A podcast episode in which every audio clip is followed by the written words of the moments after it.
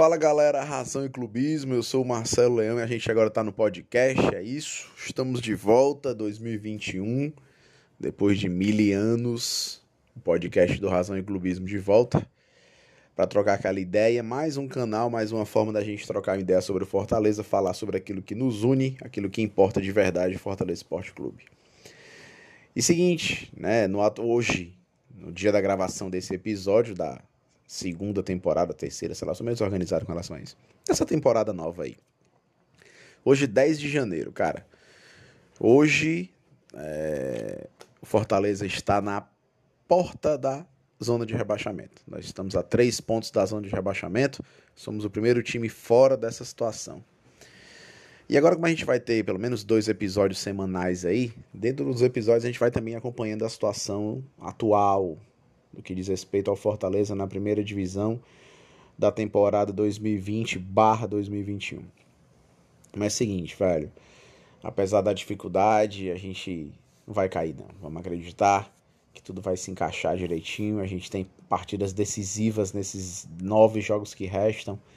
Vai dar tudo certo.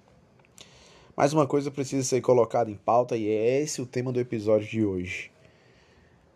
A gente está muito prejudicado, fomos muito prejudicados, com uma situação muito, muito, muito peculiar a todos os times, numa temporada tão diferenciada como foi essa, como está sendo essa. O nosso país vivendo, né, o mundo vivendo uma pandemia, o Brasil em especial, uma pandemia um pouco mais desorganizada, infelizmente problemática, e a falta de torcida no estádio. A falta de torcida no estádio afetou demais a nossa realidade. Eu digo demais a nossa realidade porque o Fortaleza é um time da torcida. Né? E antes parecia só lance de marketing, parecia só lance de né, propaganda para dar aquela empolgada. Mas só que esse ano isso ficou muito claro o quanto a torcida é a alma do time. Né? Vários times aí, claro, você pode estar dizendo, Marcelo, mas todos os times do Brasil estão sem torcida. Sim, Todos os times do Brasil estão sem torcida. Mas era o Fortaleza, que era regido pela torcida mais do que ninguém. Outros clubes também sentem como a gente, mas é problema deles. É. A gente está falando aqui do Fortaleza. A nossa presença na arquibancada, meu amigo, era decisiva. Não tinha perigo no mundo do Fortaleza estar tá nessa situação que ele está nesse instante se a gente tivesse lotando o Castelão como de costume. Né? É, é uma vibração diferente. Né? Não dá para você explicar o que é ser Fortaleza para uma pessoa que não é Fortaleza. Não dá para entender. Você não consegue entender. Eu tô falando torcer Fortaleza de verdade, tá? Eu não sou nem mais, nem menos torcedor do que ninguém. Mas a gente precisa dizer, isso é um fato, que tem uma geração de torcedores do Fortaleza ultimamente, que, meu amigo, o que usam do Fortaleza para fazer meme, para fazer chacota, que parece que estão ali só para ganhar clique, para ganhar curtida. Rede social deu poder de voz a um bocado de torcedor Zé doidinho. Mas a gente não vai falar sobre essa galera não, velho. Não é essa a ideia. A ideia é falar dos de verdade. Quem é de verdade sabe quem é de verdade. E a gente está sentindo muita falta da arquibancada, cara. Nossa arquibancada que historicamente acompanha o Fortaleza, e eu tô nas arquibancadas aí desde os anos 90, acompanhei altos e baixos, já tive em estádio lotado, já tive em estádio vago, já tive em estádio longe, perto, em situações diversas. Mas percebi que nunca a torcida abandonou de verdade. Não é uma faixa, não é uma bandeira, não é uma campanha. A gente não abandonou de fato. A nossa torcida se orgulha. Você com certeza que está ouvindo esse episódio agora deve se orgulhar também de ter participado de forma direta ou indireta do resgate que o Fortaleza viveu nos últimos anos. Né? É, eu já falei alguns episódios, a galera que acompanha há algum tempo já sabe. Eu vivi a Série C dos anos 90. Se você também viveu, você sabe que o bagulho era trash. Mas a gente estava lá, participando como dava, ajudando como dava. A realidade financeira era diferente, uma crise instalada sem precedentes. E aí os anos 2000 aparecem, a gente consegue um resgate super importante, né? A ascensão da jangada atômica e Fortaleza renasce mas não foi construída ali uma estrutura de fato e a gente cresce numa bolha e péssimas gestões, infelizmente, nos levam de volta à terceira divisão. E aí foram oito anos de calvário, todo mundo sabe disso, não precisa falar de novo. Só que foi essa Série C, esse calvário desgraçado que a gente viveu, que nos forjou em um sentimento praticamente inabalável, né? A gente chorou tanto, a gente sofreu tanto, nos momentos de decisão principalmente, que a gente carimbou na pele, tatuou na pele, literalmente alguns, né? Outros não, mas ficou carimbado na pele e na alma. A gente vai acompanhar até o final, vamos junto, vamos lutar todo mundo junto até o final. Em especial em 2014, eu até coloquei uma foto hoje lá no Instagram do Razão e Clubismo, lá no History, uma, uma recordação onde eu apareci como Juba, né? Eu fui o mascote em 2014, é, durante a, a, o campeonato da Série C. Fui convidado para ser o Juba. E aí é óbvio que eu não aceitei quando o convite chegou. Eu disse que lá você, negócio de Juba não faz sentido isso. E, não, mas aceita ser o Juba e tal. É, tem que estar tá fazendo agora é um ator e o cara não tem sentimento de verdade pelo Fortaleza, é uma coisa muito artificial. Tal, tal. Disse, Beleza, eu vou, mas é claro que eu não quero ganhar nem um centavo. Tudo pelo Fortaleza, nada do Fortaleza. E aí eu aceitei ser o Juba em 2014 e foi uma experiência fantástica, meus irmãos eu podia acompanhar de perto o que acontecia, de dentro do campo, literalmente, né? Eu estava ali, acompanhava algumas preleções, alguns momentos de vestiário. Vi uma coisa que eu sempre sonhava em, em ter participação, mas nunca, nunca tinha, tive oportunidade, já que sou torcedor de arquibancada comum.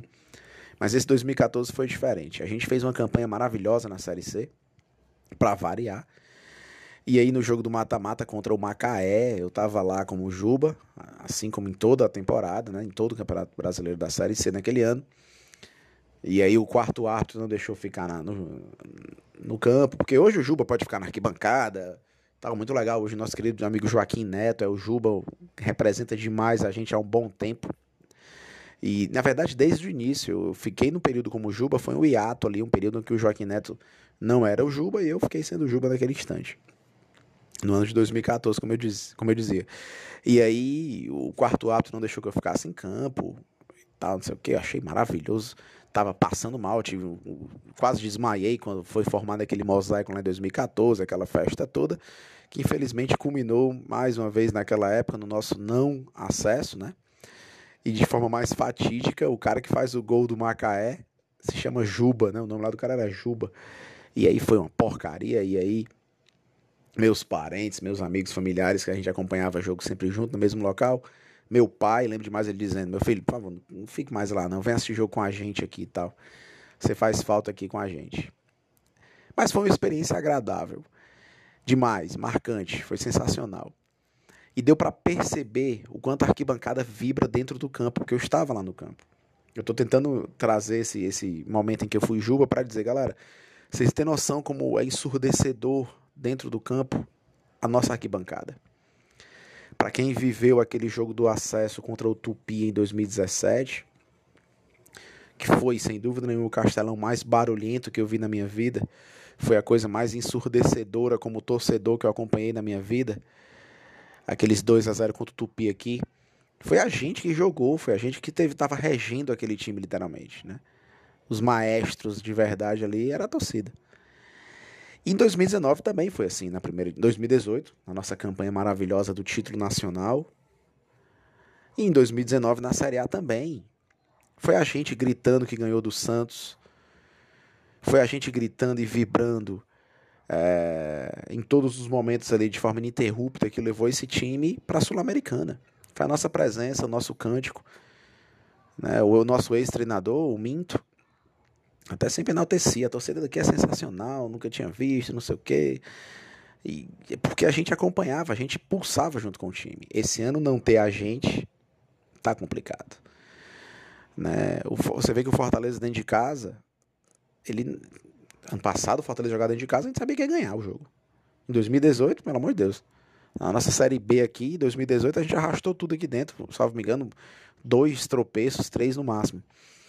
É, Ano passado, na Série A também, a gente usou o, poder, a, a, o fator campo como decisivo. Esse ano, jogado dentro de casa ou não, não está sendo um, alguma coisa diferenciada de verdade para nenhum clube, sobretudo para nós. Então, esse episódio é muito mais para dizer assim, galera, olha o tamanho da nossa importância, velho. Olha a importância que você tem enquanto torcedor, enquanto parte de um todo, né? E aí olha a responsabilidade que você tem enquanto torcedor também. Porque tá bom, a gente não tá na arquibancada, a gente não tá pulsando, a gente não tá gritando, não tá empurrando o time, não tá pedindo substituições, não tá gritando e pedindo mais empenho, não tá ali sendo o que a gente é, né, o coração do time. Mas enquanto você, como rede social, como torcedor de rede social, você também tem parcela de participação no processo, né?